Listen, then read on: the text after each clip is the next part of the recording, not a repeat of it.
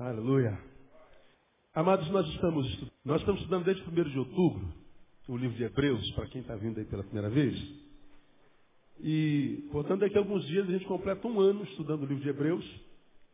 Fizemos uma análise do livro, chegamos no capítulo 13, nós estamos estudando versículo por versículo, e nós estamos no versículo 15 de Hebreus 13, onde o autor diz exatamente o seguinte: Por ele, pois, ofereçamos sempre a Deus sacrifício de louvor, isto é, o fruto dos lábios que confessam o seu nome. Quero terminar esse versículo hoje, pois só nele nós estamos há mais de um mês. Né? É, nós aprendemos que é, esse livro foi escrito para judeus convertidos, que toda vez que pensava adoração e oferenda ao Senhor, Tal adoração e tal oferenda era sempre através de um animal morto que era sacrificado por holocausto. Então vamos fazer uma oferenda ao Senhor, morte de um bicho, que cujo sangue espiava o nosso pecado. Quando esse judeu, que estava acostumado com o rito, se converte, ele então não sabe como adorar esse Deus. Porque ele aprendeu que a adoração ao Deus, no tempo da graça em Jesus, já não é mais com morte de animal. A proposta de Jesus não é mais morte, é vida. Né? Ele morreu a nossa morte para que nós vivêssemos a sua vida. Amém, amados? Essa é a proposta da cruz. Eu morro a morte de vocês para que vocês vivam a minha vida. A gente troca de lugar. Vocês que pecaram, e a Bíblia diz que o salário do pecado é a morte, vocês deveriam morrer. Mas eu venho me ponho no lugar de vocês na cruz, morro no lugar de vocês, mas com uma condição, desde que vocês se predisponham a viver a vida que eu teria direito de viver. Então, isso é o que Jesus fez na cruz. Só que na cabeça do judeu, isso ainda não era é, é, concebido. Lembrem que o livro foi escrito para judeus que se converteram naquela questão. Então, se ah, ah, ah, no tempo do Velho Testamento, da lei, nós adorávamos ao Senhor através de uma oferenda de um animal, como é o louvor uma vez que Jesus fez o sacrifício final. Aí vem o autor de Hebreus diz, não, vocês têm que continuar adorando a Deus sempre, mas sempre por meio de Jesus. Não é através mais do, do, do animalzinho morto. Vocês adoram a Deus, que habita no meio dos louvores e procura adoradores que o adoram em espírito e verdade, através de Jesus. Tudo agora é Jesus. Jesus é a ponte entre vocês e Deus. Então, é, nós, nós, aprendemos que, que, que o autor estava desconstruindo na mente do judeu, a mente judaizada, a mente legalizada, ele estava desconstruindo a lei, a legalidade, a religiosidade, estava reconstruindo a mente na graça. Ele desconstruía a, a mente religiosa e construía a mente graciosa. Agora por meio de Jesus. Nós falamos sobre isso duas quartas-feiras seguidas, só estou recapitulando para o irmão. Como nós entramos nesse versículo que fala sobre louvor, e louvor é algo que faz parte de nós, na verdade, louvor é o que nós somos. Louvor é o que é, é, a razão da nossa vida. A Bíblia diz que nós somos salvos para o louvor da glória do nome de Jesus. A Bíblia diz que Deus está procurando não batista, metodistas, assembleanos eh, e outros anos. Deus não está procurando mulher ou homem. Deus não está procurando pastor, nem presbítero, nem, nem diácono. Deus não está procurando obreiro, nem mulher, nem homem, nem preto, nem branco. A Bíblia diz que Deus procura adoradores. E não é qualquer adorador. São adoradores que o adorem como? Lembre para mim. Em espírito e em verdade. É o que Deus procura. Portanto, ele está dizendo, se eu estou procurando adorador que me adore em espírito e em verdade, ele está dizendo adorador que não adore em espírito e em verdade. Porque se todo mundo que se diz adorador adorasse em espírito e em verdade, não precisava procurar, porque só no Brasil são quarenta e tantos milhões de crentes. Então Deus está dizendo que a adoração é algo que é, é, é, cria ambiência para ele agir, porque nós vemos lá no Salmo que ele, Deus está entronizado, Deus habita no meio dos louvores do seu povo. Então Deus procura adoradores, porque na vida do adorador há uma ambiência para que ele haja, para que ele se mova. Bíblia diz que Jesus não conseguiu, por exemplo, fazer muitos milagres em Nazaré, na sua cidade natal, porque em Nazaré não tinha o quê? Fé. Veja que onde não há fé, mesmo Jesus tem dificuldade de agir. E a fé é o que é gerada no nosso coração pela palavra, e essa palavra que gera fé nos transforma em adoradores. Então Deus, quando diz está procurando adoradores, Ele está procurando gente em cuja vida Ele possa agir e em cuja vida, através da vida, ele possa agir e alcançar alguém. Então, adorador não é alguém que vai à igreja, é alguém que é a igreja. Adoração não é uma coisa que eu faço, é uma coisa que eu sou. Nós aprendemos que quando der nove e meia, o nosso, nosso, nossa reunião termina, mas o culto continua na nossa vida. Ah, culto é o que nós somos, não é o que nós fazemos. Então nós aprendemos isso lá em algumas quartas-feiras atrás. E uma vez que isso faz parte da nossa vida, salvos para adorar, né? a gente entra para adorar, sai para servir, o serviço já é adoração, ah, nós começamos a fazer uma análise do que seja louvor no tempo de hoje, louvor contemporâneo, e nós aprendemos que existe um tipo de adorador e um tipo de adoração que Deus não recebe. Há um tipo de gente que vem para a igreja para adorar e está perdendo tempo, devia estar em casa dormindo mais cedo porque amanhã acorda 4 horas da manhã. Tem gente que perde tempo com esse negócio de religião, perde tempo com esse negócio de ajuntamento, perde tempo servindo a Deus, perde tempo, porque é gente cuja adoração Deus não recebe e é adorador que Deus não aceita, que Deus rejeita. E nós aprendemos que ele, ele falou lá por intermédio de Isaías e também em Mateus faz alusão, dizendo ao seu povo, esse povo se aproxima de mim e com o seu lábio me adora, mas tem mantido longe de mim o quê? o seu coração. Esse texto nós analisamos em duas quartas-feiras, Deus falando, o povo está aqui perto de mim, vem à igreja. O povo vem nas reuniões, o povo vem no ajuntamento na sinagoga. O povo está aqui pertinho, o povo está em comunhão. Com os seus lábios me adoram. Canção, louvação, adoração. Mas o coração dele está onde? Longe. Então Deus está dizendo, eu rejeito esse povo. Quem vem cantar, quem vem à minha presença, quem vem para a comunhão, mas não traz consigo o coração, eu rejeito esse adorador, eu rejeito essa adoração. Esse nunca terá uma experiência subjetiva comigo. Você pode ter alguma experiência coletiva. Você pode, em, estando no meio do povo, sentir os arrepios na tua pele. Você pode sentir a ideia de que está sentindo a minha presença. Você pode ter a ideia, mas eu estou sentindo um poder aqui. Pois é. Só que isso vai durar enquanto o culto durar. O culto acaba, acaba também a experiência sobrenatural. A gente é, ama tanto sentir isso que a gente não perde um culto. Porque o lugar mais feliz na vida de muitos crentes é o horário do culto na igreja. E a gente está tão feliz e abençoado no culto que a gente pode tomar. Queria que esse culto não acabasse nunca. Pois é, porque quando acaba, o que você sente no culto acaba também. E aí nós acabamos por nos, viciar em culto. Aí as igrejas, aproveitando disso, fazem culto. Segunda, terça, quarta, quinta, sexta, sábado, domingo, segunda, terça, quarta, às 8, 10, 12, 14, 16, 18 e 20 e a vigília às 22. Aí a gente vem para a igreja e vira um fanático, vira um beato. E a nossa família acaba. O marido odeia a igreja porque a igreja roubou minha esposa. A esposa odeia a igreja porque a igreja roubou o marido dela. Os filhos odeiam a igreja porque a igreja roubou os pais delas. E os pais odeiam a igreja porque roubou os filhos deles. E aí, quando nós temos problema familiar por causa da igreja, burramente nós falamos assim, ó oh, pastor, ora por mim porque o diabo está se levantando na minha casa. Meu marido está contra eu vir à igreja. É mesmo? É o diabo que está usando meu marido. Pois é, aí a gente assim, quantas vezes a irmã vem para igreja por semana? Ah, vem três vezes por dia, pastor. Então o diabo não está no seu marido, não, irmã. É, tá, tá, tá, não é bem lá que ele está, não. Só precisa fazer uma, uma análise. Né? Porque a gente acha que servir a Deus é vir para a igreja. Que Deus quer de mim, de você, que a gente venha para a igreja. Também, mas não prioritariamente. O campo é onde, irmão? O campo é o mundo. E nós devemos ser sal da onde? Da terra. Não aqui dentro do saleiro, não. Sal dentro do saleiro é bobagem. A igreja, a gente não vem para servir a Deus. Aqui a gente é por Deus servido. Aprendemos isso aqui. Servidos que somos por Deus aqui, você está sentado com um popozão aí nessa, nesse banco, está fazendo o que para Deus agora? Nada. E Deus está te servindo o manjar da sua palavra. Né? Ah, então o senhor está servindo. Eu não, eu estou desenvolvendo a minha vocação. Isso aqui é um privilégio, meu trabalho.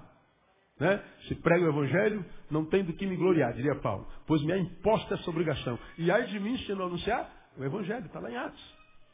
Então aqui a gente é servido por Deus. Servir a Deus do lado de lá. Mas quando a gente não tem vida em Deus, o momento mais alegre da nossa vida é aqui na reunião. E a gente se vicia na reunião e fica dependente do ajuntamento. De modo que a gente só tem de Deus na coletividade. A gente surfa na fé dos outros. Na prancha do... Então a gente cria um ambiente, um ambiente de adoração, de clamor, de poder. Então a gente pega a, nossa prancha e vai na onda dos outros, na fé do outro.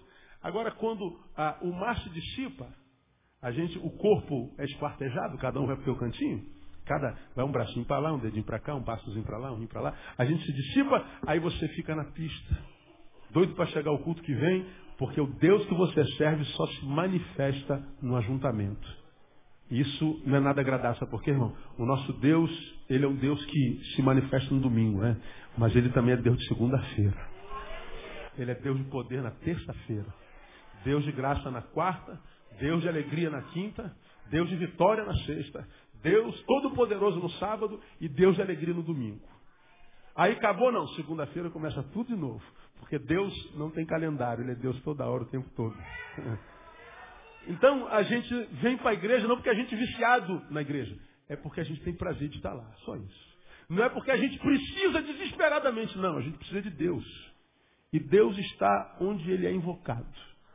Por isso que Ele diz, ó, quando vocês tiverem alguma coisa para pedir a Deus, Ele diz, ó, entra no tabernáculo e ora ao Senhor que te abençoará. Isso quer dizer lá não. Entra no teu quarto. Tem quarto na sua casa, meu não? No meu tem não, pastor. Tem banheiro? Pronto, o banheiro é teu quarto. Vai para o banheiro, irmão. E Deus vai estar lá dentro do banheirão te abençoando. Mas, pastor, eu não sinto a presença de Deus em casa. Quando eu estou na igreja, pastor, é fogo puro. Pois é, tem alguma coisa errada na sua vida, irmão. Tem alguma coisa errada na sua vida. Você sabe o que eu estou falando, sabe? Alguns de vocês já botaram a música no, quarto, no carro, indo para o trabalho. Tiveram que encostar o carro porque o carro foi cheio da glória de Deus, amém, não, E a gente tem que parar porque é uma coisa de doido, cara. Você já botou uma musiquinha lá, começou a adorar Deus em casa, aquele, aquele quarto encheu da glória de Deus. A gente, tá. Agora, é, o Deus que está no meu quarto, no quarto do teu irmão, também está no teu quarto. Ele visita todos os quartos. Então, por que, que a gente não tem isso? Porque é um adorador que ele rejeita. É o adorador que é da boca para fora, mas cujo coração está longe dele. Quando a gente vem para adoração, você acha que Deus está preocupado se eu estou de blazer, de camisa branca por baixo, o irmão está com a camisa amarela bonita, o irmão está com, tá com a toalha suada no pescoço, e a outra está com a, a, como pensador, não é? tal, e o outro está de braço cruzado, o outro está dormindo naquele canto e tal. Você acha que Deus está preocupado com isso? Não. Deus está lendo o nosso coração. Então, mas pastor, eu canto tanto, não interessa a sua canção, irmão.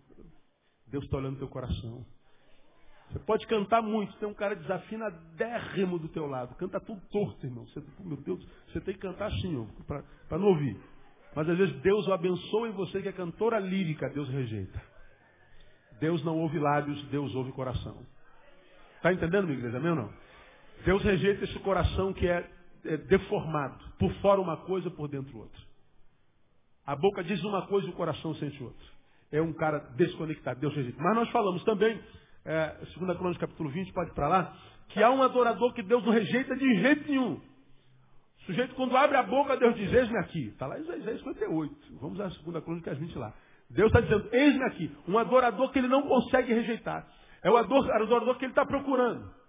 Deus procura adoradores que o adoram. Quando ele acha, você acha que ele rejeita? Pelo amor de Deus, é como uma pérola preciosa para Deus, que ele não rejeita de jeito maneira. E nós pegamos isso, isso como exemplo para traçar a, a, a, identidade desse adorador. Segundo a Crônicas capítulo 20, que você já está acompanhando esse estudo desde, desde sempre, Josafá estava diante dos seus inimigos. A gente vê isso é, em 2 Crônicas 20, versículo 1. Depois disso sucedeu que os Moabitas, os Amonitas e com eles alguns dos Meunitas vieram contra Josafá para lhe fazerem guerra. A história é o seguinte, Josafá vinha é, liberando o povo de Deus. E ele destruiu o exército dos Moabitas, dos Meunitas e dos Moabitas. Venceu os três. Ninguém conseguia parar o povo de Deus. O que, é que os inimigos fizeram? Cara, sozinho a gente não pode com esse povo, Deus é com eles. Vamos nos unir e quem sabe a gente consegue derrotá-los. Os inimigos conseguiram fazer uma coisa que os crentes não conseguem de jeito nenhum, se unir. Né? Os ímpios se uniram e se levantaram contra Josafá. Josafá era um homem de Deus. Mas mesmo um homem de Deus, no versículo 3 de lá. Então Josafá teve o quê? Medo. Diga, um homem de Deus também sente medo. Isso é importante porque muitas vezes a gente acha que porque a gente é crente a gente não vai ter medo, a gente não vai ficar bolado, a gente não vai ficar preocupado, a gente vai ficar receoso. Não. Homem de Deus continua homem. Mesma coisa. A única diferença é Deus no lombo. O tirou Deus do lombo é a mesma coisa. Então, com Deus no lombo ou sem Deus no lombo, a gente tem medo. Né? Agora, se o medo vai nos paralisar ou não, é outra história. Josafá teve medo. E Josafá continua orando ao Senhor. Ele diz lá no versículo 12, só para relembrar, ó oh, nosso Deus, não o julgarás. Olha a declaração que ele faz. Porque nós não temos força para resistirmos a esta grande multidão que vem contra nós. Nem sabemos o que havemos de fazer. Olha a oração do cara. Ele não vem de imagem. Deus é o seguinte. Na minha análise lógica, bom senso que tu me dado, se eu encarar essa gente, eu perco. É muita areia para o meu caminho. Então eu estou com medo mesmo, Senhor. Mas no mesmo versículo ele diz assim, porém os meus olhos estão postos em ti. Quando eu olho para eles, eu vejo minha impossibilidade. Eu só vejo a possibilidade quando eu olho para ti. Então, eu vejo a minha impossibilidade diante de mim, mas eu não vou olhar para eles, porque senão eu retroajo. Eu vou olhar para ti. Ao invés de dizer para ti o tamanho do meu problema, eu vou dizer para o meu problema o tamanho do Senhor. É? Então, os meus olhos estão postos em ti. Aí Deus me fala, ah, então como você está com postura correta diante da adversidade, você tem medo, mas não se acovardou, se vê medíocre diante deles, mas não se mediocrizou, então eu vou falar contigo, Josafá. Lá no versículo 17, Deus fala assim: Nesta batalha não tereis que pelejar. Postai-vos, ficai parados e vede o livramento que o Senhor vos concederá, ó Judá e Jerusalém. Não temais nem vos assusteis. Amanhã saíres ao encontro, porque o Senhor está convosco. Quem é que não queria ouvir uma palavra dessa? Toda vez que aparecesse um gigante na tua frente, Deus falando assim, filho, relax, take easy. Né? Nessa peleja você não terá que pelejar, a parada é comigo. Fica paradinho aí e veja o livramento que o Senhor vos dará. Hã? Isso é que a gente quer ouvir todo dia. Só que ao mesmo tempo que Deus diz ficar parados, Deus diz assim, sair ao encontro. Nem sempre o parar, o esperar de Deus é sinônimo de estagnação. Enquanto eu espero, eu quebro uma pedrinha para não perder o costume. Né? Enquanto eu paro, eu oro. Enquanto eu paro, eu traço estratégia. Enquanto eu paro, eu obedeço ao Senhor. Aquele sermão que eu preguei alguns anos atrás, que eu não me esqueço dele jamais. O que que você faz quando você não está fazendo nada? Isso determina é, a vitória ou a derrota na nossa vida quando a gente vai fazer alguma coisa. O que, que você faz quando não está fazendo nada? Alguns vão para a internet, computador. Fala, Jeová. É. Vamos ter retiro de casais, só abrir, uma, abrir um paredezinho aqui. Vamos ter retiro de casais. E eu vou falar para vocês que vão ao casal, eu vou adiantar aqui para quem não vai. Ah, esse ano eu anotei todos os casais que eu atendi em crise de casamento e os que se separaram. Nós vivemos no país e no mundo uma epidemia de divórcio. Epidemia. Dentro e fora da igreja inclusive pastores. Dos que eu atendi esse ano, de cada dez, nove se separaram prioritariamente por causa do cônjuge no computador. De cada dez, nove por causa de computador. Orkut, pornografia, mulher pelada. Oh, como a gente gosta de mulher pelada. Eu adoro mulher pelada. Agora, Deus colocou a nossa no nosso caminho. Deus colocou limites. E a gente vai para o computador onde a gente pode ser quem a gente quiser ser. Ah, eu sou Antônio Fagundes, e você? Aí eu sou Vera Ficha. Você é quem você, não tem cara. Aí tu vive na fantasia, não sabe seu mané.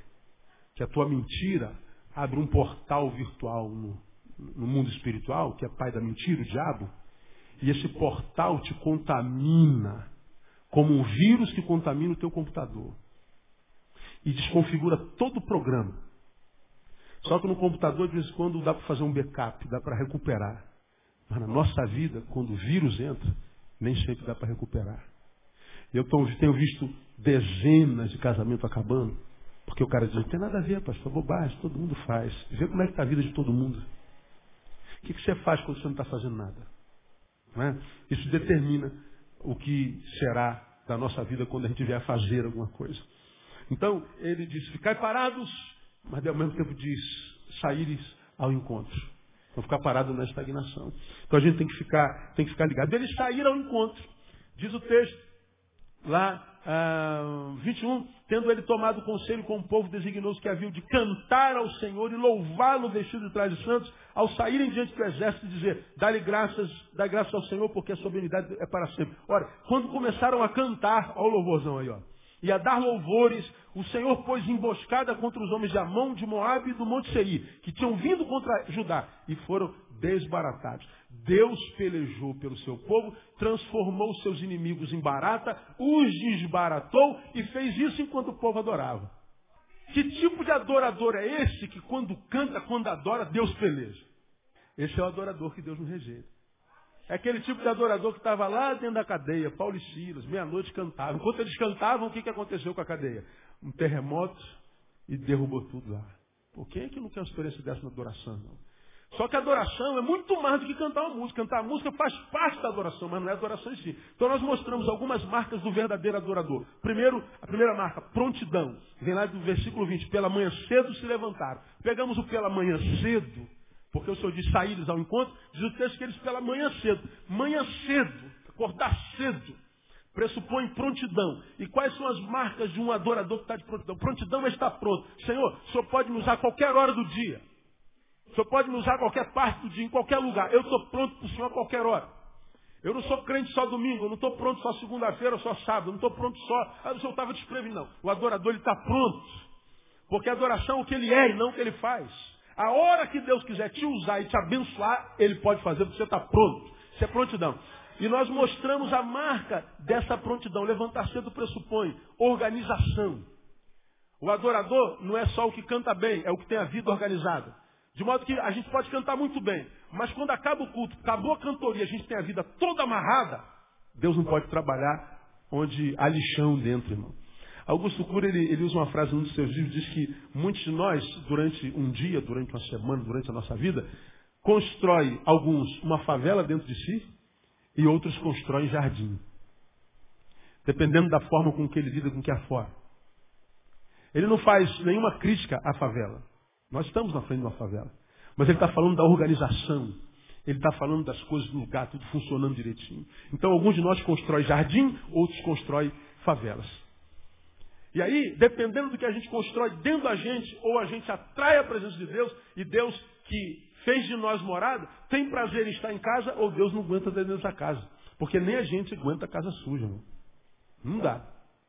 Então, a adoração tem a ver com organização como lá em Reis a gente põe em ordem a tua casa. Então a gente acha que vir à igreja basta, mas a gente está devendo todo mundo. A gente está com briga com o pai, briga com a mãe, briga com mundo, tá, briga com o cachorro, briga com todo mundo, está todo amarrado, todo enrolado, e a gente acha que Deus vai nos abençoar. Não, irmão. A qualidade de vida que a gente vive fora daqui determina a proporção do poder de Deus em nós. Então a gente conhece um monte de gente boa, com a vida toda enrolada, irmão. Passa pela vida sem conhecer a vida. Segunda marca do adorador de prontidão, trabalho. Acordar cedo, preço bom em trabalho. Quem acorda cedo só pode para trabalhar, ninguém acorda cedo para ficar de bobagem. Quem não faz nada é que acorda tarde. Então o adorador que Deus abençoa é aquele que não tem medo do trabalho.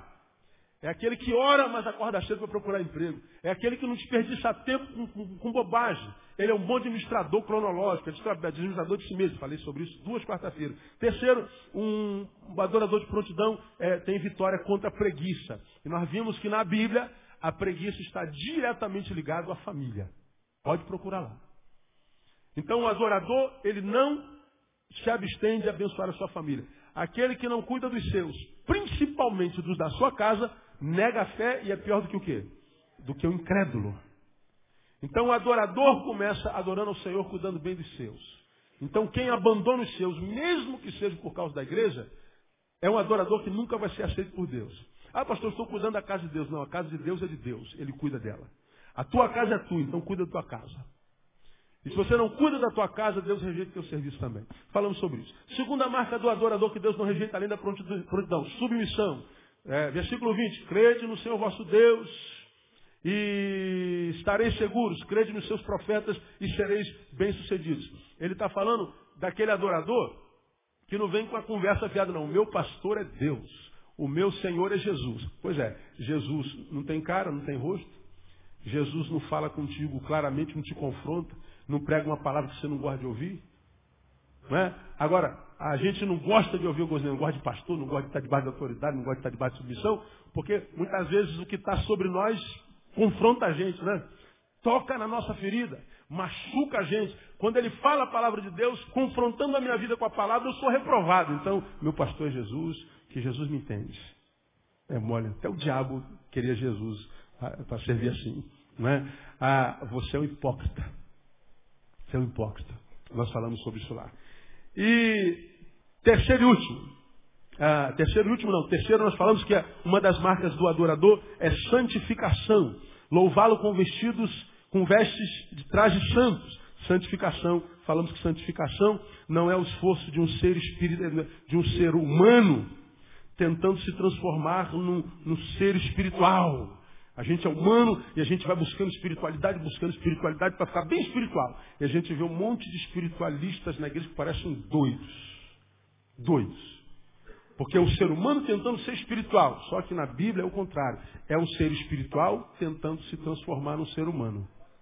Porque é mais fácil ser humano do que tentar ser anjo, gente. Nós servimos um Deus que, embora Deus planejou ser gente, e nós vemos um monte de gente planejando quase ser Deus é, é, é o sentido inverso. Aí a gente quer, a gente vê os adoradores da igreja, os adoradores sem face, o pessoal que bota uma bandeira de Israel e bota aqui pá e sai correndo igual águia e tal. Unção dos quatro seres viventes, e sobe morro, desce morro, faz jejum, campanha, campanha, unção dos 300, dos 90, 90 semanas, sete semanas, 12 noites, sete vigílias, 14 tardes, e a gente vai, a gente fica numa doideira para se tornar santo. De evento em evento, achando que vai santificar, vai se tornar um ser espiritual, não. Você é alma, você não é corpo. Você é um ser espiritual. E é um ser espiritual tentando ser humano da melhor maneira possível. De modo que quanto mais santo, mais gente. Quanto mais santo, mais normalzinho. Quanto mais sangue, mais sangue bom. Teus amigos vão falar assim, rapaz, você nem parece ser crente, tão gente boa. Você não é mala igual aquele cara ali. Você não é chato, antissocial, anti-intelectual. Você não é feio, não tem perna cabeluda, você não faz nada. Você nem parece que é crente. Não é por causa do mau testemunho, é por causa da normalidade. Porque para o ímpio, o crente é o doido. É o doido. Estou fazendo crítica não, estou constatando. Somos do Rio de Janeiro, 45 graus que dá. Aí tu vem com terno e gravata para a igreja. Aí alguém fala, você é crente, não é? Olha, estão reconhecendo que eu sou crente. Aleluia. Estão vendo o Espírito Pô, ou tu é crente ou tu é retardado. Porque para estar tá de terno num negócio desse.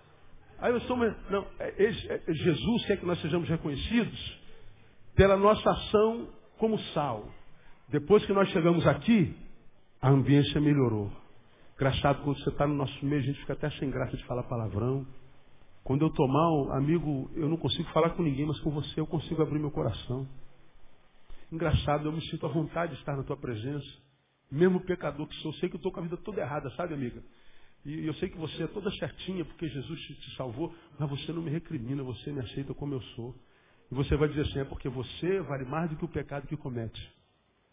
O santo não olha para o homem e fala assim, esse é o pecado. É, olha para o pecado que o homem cometeu, olha para o homem que cometeu o pecado.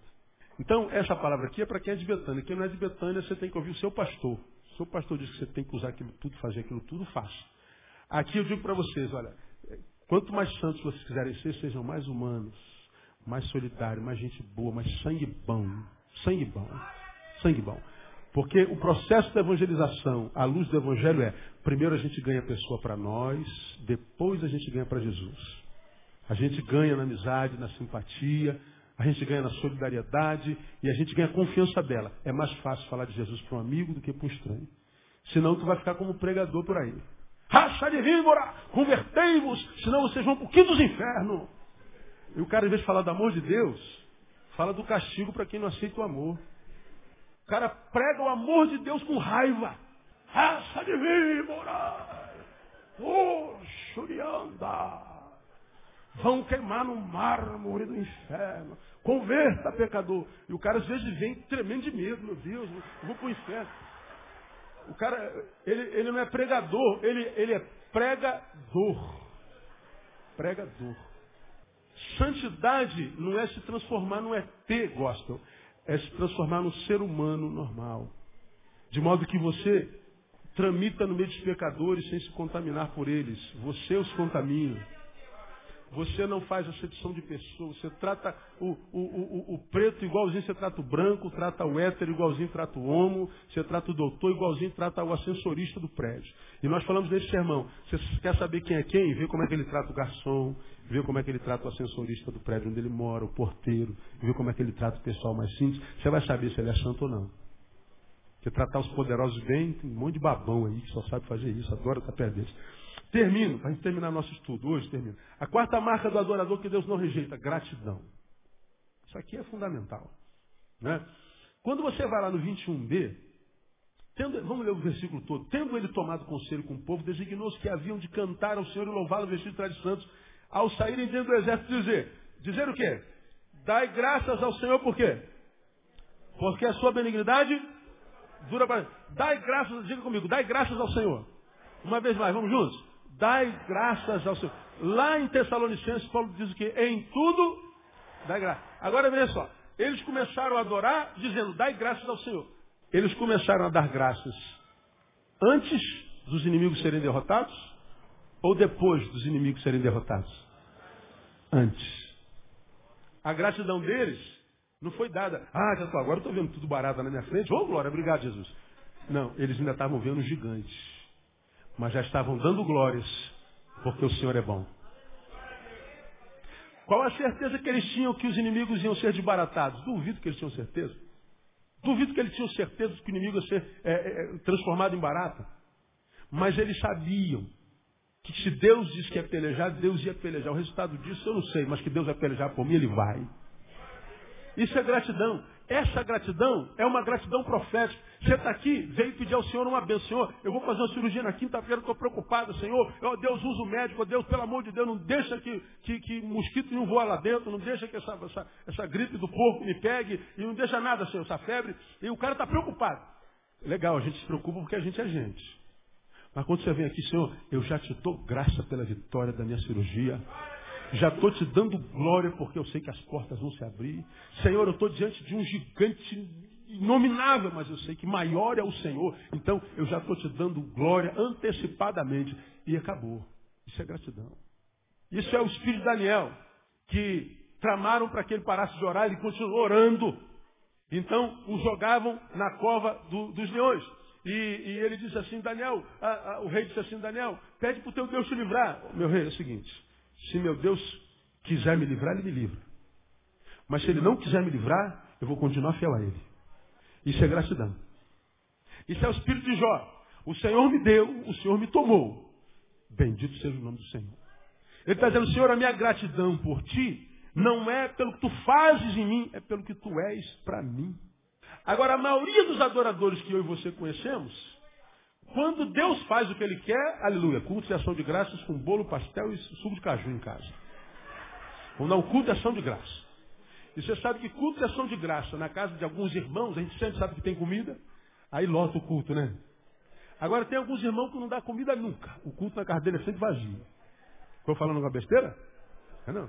Ó, culto na casa da irmã Joana. Ih, rapaz, a irmã Joana é aquela aqui, aquele cultão que teve pastel, salgadinho, bolinho de caju. É, vamos lá, irmão. Ô, glória. Culto enche. Agora vai lá na casa daquela irmã. Ah, irmão, eu queria muito poder fazer alguma coisa para os irmãos comer, mas. Aí vai três irmãos, quatro irmãos. Crente é uma desgraça, rapaz. É que gente... só Deus para amar o povo dele, porque nem a gente ama, né? é pura verdade. Agora, o culto é ação de graça é só porque Deus fez alguma coisa que ele pediu que Deus fizesse. Agora, se Deus diz, não, eu não vou fazer o que você quer. Pronto. A gente quer entender por quê, por que, que não, não entendo, porque Deus não é bom, porque Deus, se Deus fosse bom, não teria permitido que acontecesse comigo, eu estou muito chateado com Deus, eu, eu, eu orei, eu fiz e tal, eu parei de fazer aquilo, como quem eu me comportei bem, Deus se torna meu devedor. Deus é Deus, irmão. E toda vez que a gente ora, Ele pode responder sim, não, espera. Se eu sou filho discípulo, ele vai dizer sim, louvado seja o teu nome, Senhor. Se ele falar não, meu filho, louvado seja o Senhor. Espera, meu filho, amém, Senhor, renova minha força. Mas não, a gente só está preparado para vencer, nunca para perder. Só treinamos nossos filhos para vencer, nunca para perder. Só pregamos mensagem de vitória, nunca de. Ô pastor, senhor está pregando derrota? Não, estou te ensinando a perder, porque ninguém ganha sempre. Ninguém. Não há time que vença todas. Nem time de Deus. Nem time de Deus. Você pega esse mesmo exército aqui, ó, que era comandado por um outro comandante, venceu uma cidade, Jericó, gigantesco muro veio abaixo. Vamos imaginar, preguei sobre isso aqui. Vamos imaginar que Jericó fosse uma São Paulo. Uma vitória fenomenológica, sairia em todos os jornais da época. Aí, a próxima cidade a ser derrotada era uma cidade chamada Aí. Ou Ai. Só que era uma, uma, era um Campo Grande. Campo Grande. Não era São Paulo. Ah, se nós derrotamos São Paulo, manda só meia dúzia para derrotar é, Aí. Quando eles se levantaram contra Aí, Aí arrebentou com o povo de Deus. Onde é que nós erramos, Senhor? Na soberba. Vocês foram na força do seu braço. Vocês perderam a capacidade de ver com os olhos de Deus. Não buscaram primeiro o reino de Deus. Abriram mão da coisa santa. Vocês foram na carne. Quando eu vou na carne, eu posso lutar contra Nelson Ned, que eu perco. Quando eu vou no espírito, eu posso lutar contra dois Mike Tyson, que eu ganho. Tá dando para entender, irmão? Quer, quer um exemplo? Vocês vão se lembrar que eu já preguei sobre isso aqui. Elias. Vou relembrar você. Elias fez uma batalha campal no centro da cidade. Ele contra os 450 profetas de Baal, mais 400 profetas de Azera. 850 contra um. E ele arrebentou com todo mundo. Pô, ora um pouquinho mais aí, deve estar tomando um cafezinho lá. Está tirando um cochilinho, amador, ninguém é de ferro, né, cara? Nem Deus, então. Aí clama mais um pouquinho. Fala mais alto, quer o microfone? O microfone você enfia aqui, clama. Eu, oh, olha, se corte. Começaram a se cortar bal, agora dá licença, cansado. Dá licença. Deus, vou fazer um altarzinho aqui para o senhor, fica ligado aí. Ô rapaziada, constrói o altar. Mata o bichinho, bota aí. Agora a gente está pedindo por fogo, né? Fogo é fogo. Então bota água, joga água aí. Jogaram água. Mais um pouquinho. Mas para que? Bota água, meu filho. Tá bom? Não bota mais água. Encheu tudo de água. Deus só para eles saberem quem é Deus. Responde com fogo. O fogo de Deus bebeu a água todinha. E o povo clamou o quê? Só o Senhor é Deus, só o Senhor é Deus, só o Senhor é Deus. Um contra 850. Você aprendeu que um mais Deus é sempre maioria. Não é disso? Sempre. No dia seguinte, Jezabel, uma única mulher, diz assim: ó, diga ali o seguinte: se amanhã, nessa hora, ele estiver vivo, não me chamo Jezabel. Ele vence 850 homens e foge de uma mulher, entra na caverna e pede para si a morte. Como é que você pode explicar um negócio desse? O cara que viu ontem descer fogo de Deus que bebe água, o povo glorificando, o maior show pirotécnico da história. Aí uma mulher fala, vou te matar. E pronto, ele bota o rabinho entre as pernas, vai para a caverna e pede para si a morte. É porque ele enfrentou os 850 com Deus. E ouviu a ameaça da mulher sem Deus. Nelson Ned Michael Mike Tyson. É para ficar bem claro na sua cabeça, você não esquecer nunca mais. Aí a gente vê um monte de gente sendo derrotado, botando culpa em Deus. Ah, dentre as pessoas que eu atendi hoje, eu não vou falar o nome dela, então vou usar só o exemplo para poder abençoar. Só o exemplo. Pode? Só o exemplo? Sem, sem citar nome? Posso? Não posso? Ah, uma, uma, uma, ovelha linda, querida. Linda de viver. E Deus tem abençoado tanto. Aí veio, marcou um, um horário comigo, fez uma carta que estava nervosa, tremendo. Eu não sou Jeová não, sou Neil, calma. Mas se fosse Jeová, eu estava mais tranquilo, pastor. Neil que é complicado. Aí ela falou assim, pastor, eu queria fazer uma pergunta. Ela leu a cartinha muito humildemente. Achei lindo aquilo lá. Eu queria saber por que, que Deus não me atende nas minhas necessidades básicas. Tem alguma coisa errada que não está certa. Vamos continuar ouvindo a cartinha. Ela falou, primeiro, eu pedi para minha mãe não morrer e minha mãe morreu. Por que, que Deus não me ouviu? Segundo, quando minha mãe morreu, eu pedi para Deus para que os meus irmãos, minha família não se esfacelassem. Minha família se esfacelou. Terceiro, eu casei e pedi para Deus abençoar meu casamento e, e fazer com que o nosso amor aumentasse cada dia mais. E meu marido me traiu e foi embora. Por que, que Deus não me atende? Essa é uma leitura de uma circunstância. Estou terminando. Essa é uma leitura de uma circunstância. Eu falei, será que Deus não atende mesmo? Por que, que nossas mães morrem? Porque nasceram. Tudo que nasce morre. Você vai morrer. Eu também. Mas você deve ir primeiro que eu, se Deus quiser, Deus abençoe. Estou brincando, viu, irmão? Mas brincando a gente fala a verdade, né, lógico. Né? Fazer o culto fúnebre de quase todo mundo aqui, se Deus quiser. Se quiser deixar já o hino, o hino que você quer cantar no culto, pode deixar aqui. Traga na secretaria. Aí, tudo que nasce morre. Existe alguma outra certeza na vida além da morte? Me diz uma certeza na vida, além do fato de que nós vamos morrer. Por mais paradoxo seja, paradoxal que seja, a única certeza da vida é a morte. Quando eu perdi meu pai, eu quase pirei, vocês sabem disso, eu falo do meu pai todo culto. Quase pirei. Tive meu pai por 23 anos. Morreu com 64, garoto. Com 64, irmão, estou rodando o Brasil de moto ainda. Estou com os cabelos branquinhos, mas cheio de vida, garotão ainda. Curtindo a vida com a preta na garupa. Você pode escrever aí. 64, o cara tá dando show de bola, irmão. Você vê a Hebe tá com 80 burdadas e, e tá trabalhando. Gilberto Gil, setentinha. Tá lá, quase 70. Garotão, hein? Vai ter uns crentes aí com 25 parece estar tá morrendo. Que engraçado, né, meu? A forma como a vida reverbera na vida da gente, né? Então, morreu cedo. Eu pirei. Meu chão sumiu. Porque ele era o esteio. Fui pastor com 22 anos. E o meu primeiro desespero, quando um casal de 22 anos de casado vem pedir conselho, meu Deus, o que eles têm de casado, não tem de vida, o que, que eu vou falar para esses dois? Comecei a estourar na frente deles igual um louco. Falei, meu Deus, eu não vou ser pastor, eu nunca, eu não sei. O que, que, eu, que, eu vou falar para essa gente? Desespero, colo do papai. Não, meu filho, não é. O pai sempre sabe de tudo, né, cara? E sempre tem uma palavra e tal. Se não tem, tem um colo. Meu pai morreu, eu entrei em pânico. Foi uma crise com Deus, crise geral, meu Deus. Tanta gente ruim, o cara é miserável, matador, estuprador, cai de vigésimo andar e sai andando. Gente boa tropeça na pedra e morre. Falei, Deus, está errado esse negócio.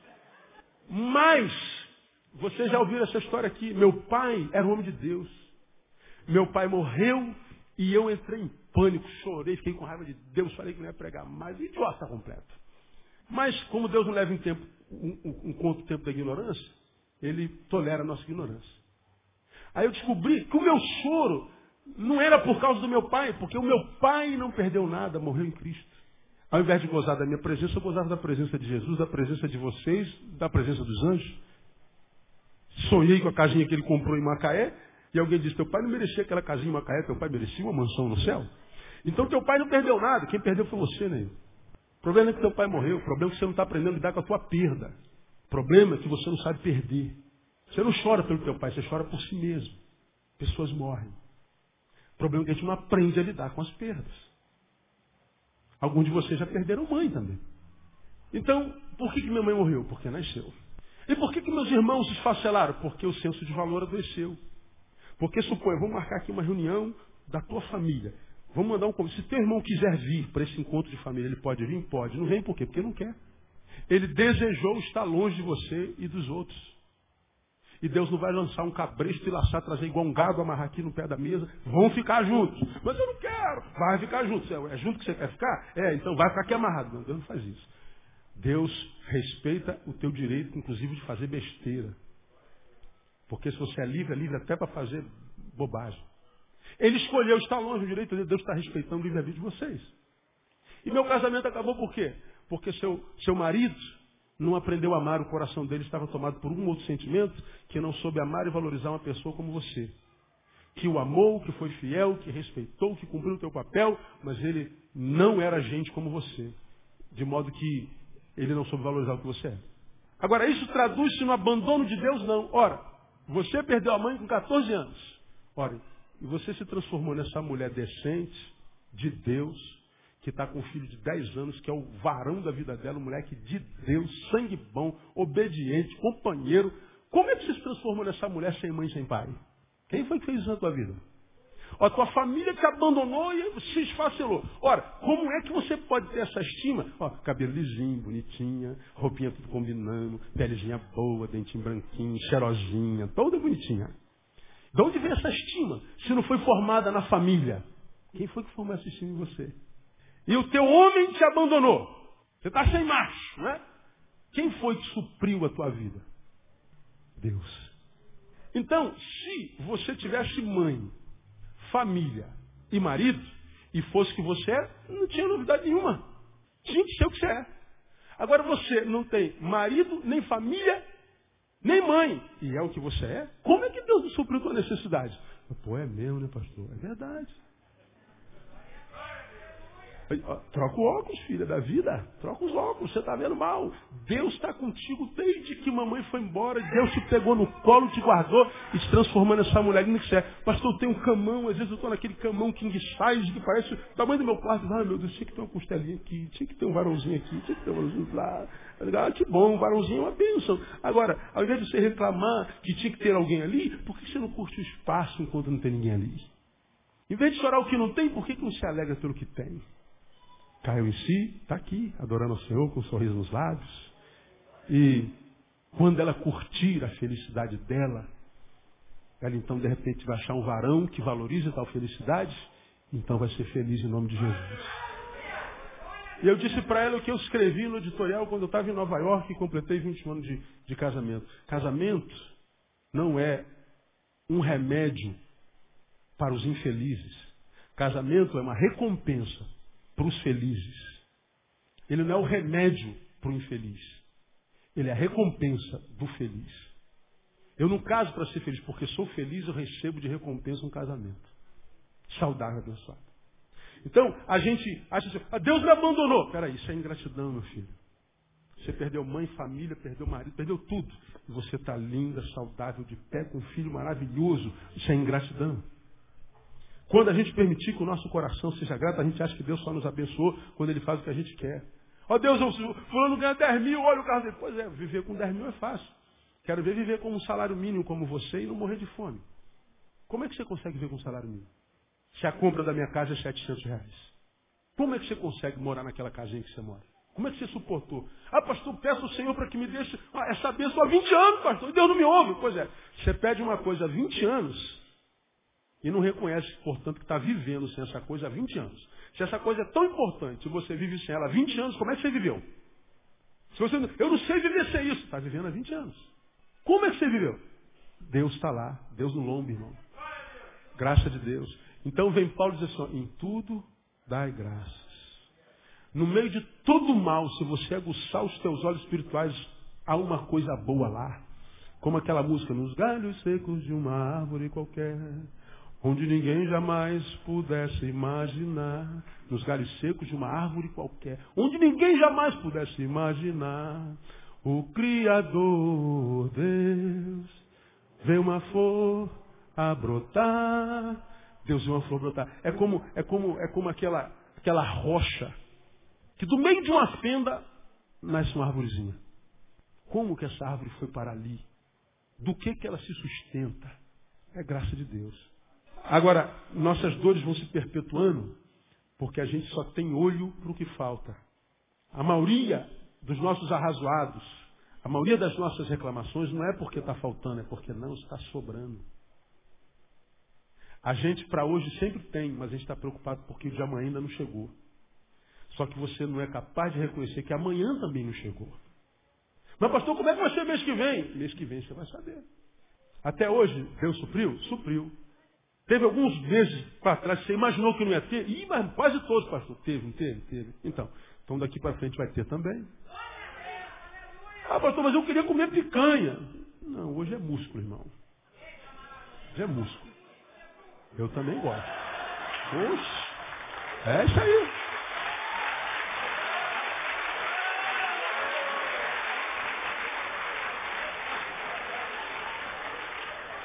Aí você fala, você chegou aqui quebradinho da vida, quebradinho, arrebentado. Aí Deus vai liberar uma palavra no momento exato.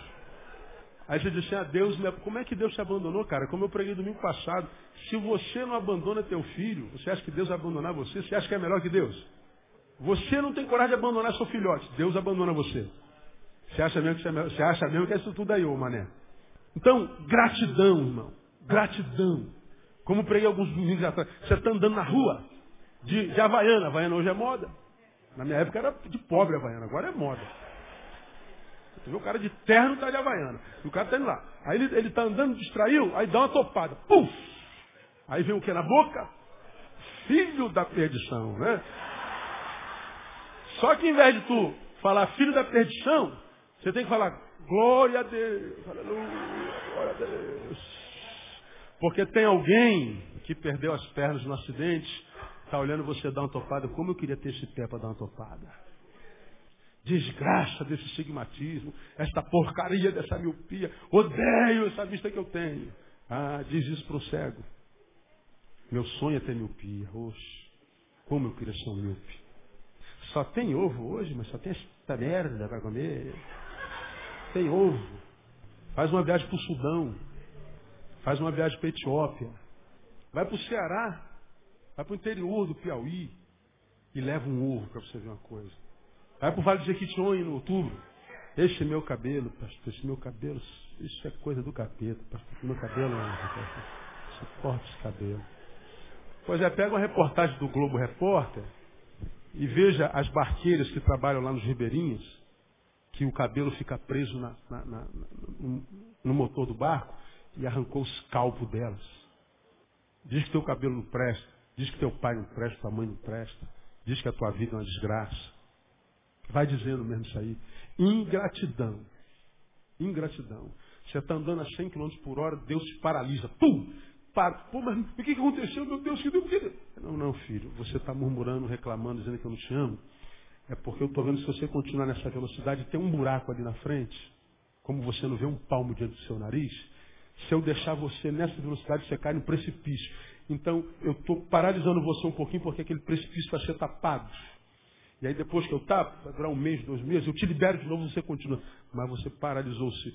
Deus paralisou você não sofreu um mal maior e você está murmurando porque não sabe o que está fazendo. Aí não sabe, porque a vida se cronifica na dor. Oh, Deus me abandonou. Deus, e, e quer que a gente tenha pena de você. Não podemos ter pena.